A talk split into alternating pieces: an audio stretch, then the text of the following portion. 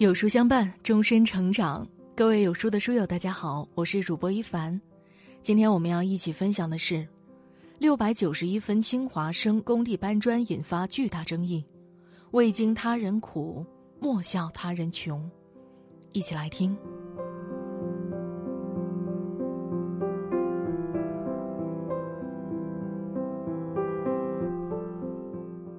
一个寒门学子考上清华，应该会面对什么？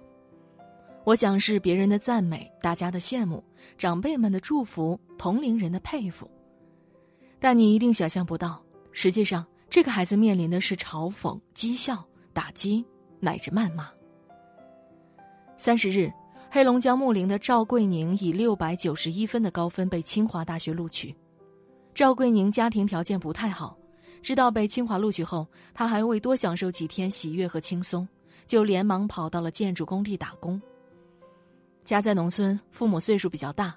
赵桂宁说：“父母挺不容易的，现在高考结束了，我就靠自己的行动给父母减轻点负担。”工地的负责人知道他情况后，另外给他加五十元一天。建筑工地上的工作又苦又累，对于一个刚毕业的孩子来说难度并不小，但是对于即将上大学要面临各种费用的赵桂宁家庭来说，一天工钱能够解燃眉之急。看到这里啊，我心里一阵心酸，也有一种佩服和感动。这样努力的孩子本该值得我们所有人鼓励和钦佩。或许你注意到了，我说的是“本该”，为什么？因为当我往下看，翻到这条新闻的评论区的时候，我傻眼了。这里的画风和我想象的完全不一样了。有人说状元竟然来搬砖，有人说这孩子没有经济头脑，应该去做家教。有人说，来工地搬砖是无用社交，应该好好的享受青春，不应该追求金钱。还有人说，考上清华，政府都会给奖励啊，最少也是好几万，你搬什么砖呢？太蠢了！甚至直接有人骂他是作秀。由于评论区太过于恶臭，一些善良的网友纷纷反击他们。我不知道赵桂宁本人看到这样的评论会不会失落，当我看到的时候。我只觉得心寒和沮丧。说他应该去家教的，你在农村能够接触到什么教育资源？说他考上清华得到多少多少奖金的，好像是亲眼看到一样。还有啊，说他不应该追求金钱的，这样的人大概是没有穷过吧？难道他不知道做家教比较舒适吗？难道他不清楚享受生活、享受青春更重要吗？难道他不明白搬两个月的砖，或许对他以后的职业并没有多少帮助吗？如果不是生活所迫，谁又愿意夏日炎炎跑到工地去搬砖赚钱？未曾在贫苦环境中长大的人，又怎能理解那些寒门学子的身不由己呢？没有谁有资格去评价这些孩子的选择，因为除了他自己，没有人知道他背负的是一个如何沉重。又艰难的人生。曾经看过一篇叫做《史上最悲伤的作文》，名字叫做《泪》，是一个四川凉山四年级小学生写的。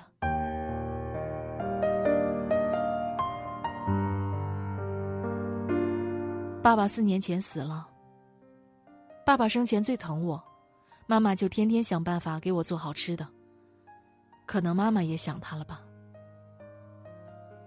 妈妈病了，去镇上，去西昌，钱没了，病也没好。那天，妈妈倒了。看着妈妈很难受，我哭了。我对妈妈说：“妈妈，你一定会好起来的，我支持你。吃了我做的饭，睡睡觉就好了。”第二天早上，妈妈起不来，样子很难看。我赶紧叫打工刚回家的叔叔把妈妈送到镇上。第三天早上，我去医院看妈妈，她还没有醒。我轻轻的给她洗手，她醒了。妈妈拉着我的手，叫我的小名儿。妹妹，妈妈想回家。我问，为什么了？这里不舒服，还是家里舒服？我把妈妈接回家，坐了一会儿，我就去给妈妈做饭。饭好了，去叫妈妈。妈妈已经死了。课本上说，有个地方有个日月潭，那就是女儿想念母亲流下的泪水。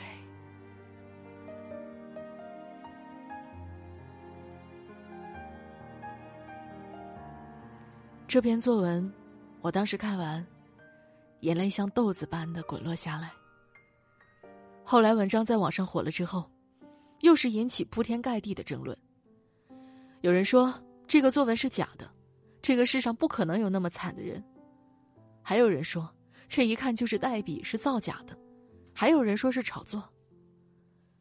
随着舆论的争吵越来越多，有很多记者来到小女孩的家里了解情况。他们去到小孩的家里后，一片沉默。这个小女孩作文的情况属实，不仅属实，而且随着父母双亡，家里的孩子也都成了孤儿。这个小女孩的老师说：“网络这样发达，因为他们不了解真实情况，尤其他没有真正到那个地方去，所以才会有这种声音。”有心的人呢，或许你去那里支教一个学期，就什么都知道了。最后，当地政府为这个家庭每个月增加补助，给孩子减免学杂费，帮助他们重返校园。相关慈善基金会也已经筹到了善款，将会继续帮助他们。你看，有很多人，他们很容易犯一个错误。用自己固有的认知和经历去评判一件事情，以为自己没有看到过、经历过，就认为是假的，然后去妄自评论，可他们根本不知道别人正在经历什么。你所看到的周边的人和世界，那只是冰山一角。千万不要觉得自己身边人都过得好，就认为整个世界都脱贫了。在这个世界你看不到的地方。还有很多人正在过着你想象不到的人生。记得有一个主持人曾经问留守儿童：“为什么不吃肉？肉很容易坏吗？”而那个孩子深深低下头，然后默默的说了一句：“现在肉太贵了。”突然想起了“何不食肉糜”。而这样的故事何尝不是发生在我们生活的方方面面？冒险山体滑坡，一百余人被掩埋，新闻下面竟然有人评论：“君子不立于危墙之下，为什么他们不搬出大山去大城市生活？”一个女留学生在外面被枪杀，他们指责说：“一辆车才二十万，为什么他不买车呢？买了车就不会碰到这样的事情。”还有美国的纽约市长亿万富翁布隆伯格说。一定要对穷人增加税收，这样他们就没有钱购买垃圾食品了，可以延长他们的寿命。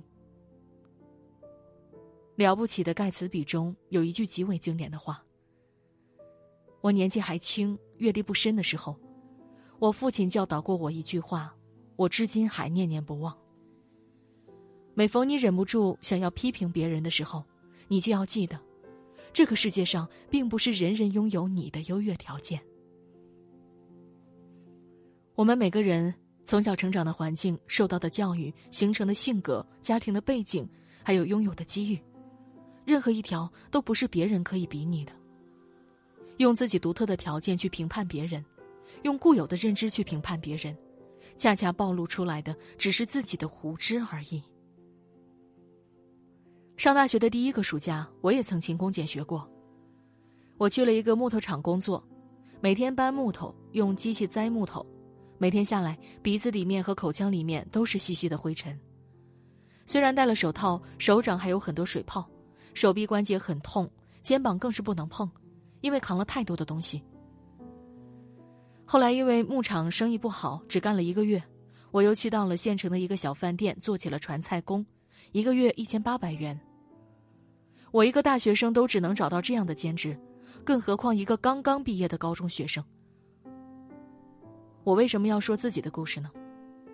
我只是想让大家明白，人和人之间是真的不同，他们要面临的困境真的比你想象的要多得多。它不仅包括贫穷，更包括了资源和环境。有时候他们也想要那样，但条件和资源并不允许。所以，我看到那些嘲笑和讥讽赵桂宁在工地搬砖的人，心里五味杂陈。我说不出任何责怪他的话，因为我深深明白他的困境和苦楚。我们很多人像看客一样去指点别人的生活，自以为已经设身处地的站在了别人的立场。其实只不过是脑海里体验到了自己的想象罢了。事实上，除非你去经历一遍和对方完全相同的人生，否则所有的感同身受都只是你的一厢情愿。人类的悲欢并不相通，如果做不到理解，请不要在别人悲伤的时候踩上一脚。你永远想象不到，自己轻飘飘一句讥讽的话。会给他们带来多大的伤害？永远不要轻易去指责别人的苦处。这世上，有人处高楼，就有人住深沟；有人光芒万丈，就有人一身铁锈。要是有选择的话，谁不想体体面面的过完这一生呢？如果可以，请对那个在底层苦苦挣扎的人。给予一丝丝的善意。这世界从来不缺批判和指教，缺的是理解和包容！如果我们没有经历过苦难，至少也应该尊重那些正经历着苦难的人，而不是用自己肤浅的认知去嘲讽他们的贫穷。请尊重每一个群体和每一种生活方式，他们内心经历了怎样的煎熬。你永远不会知道。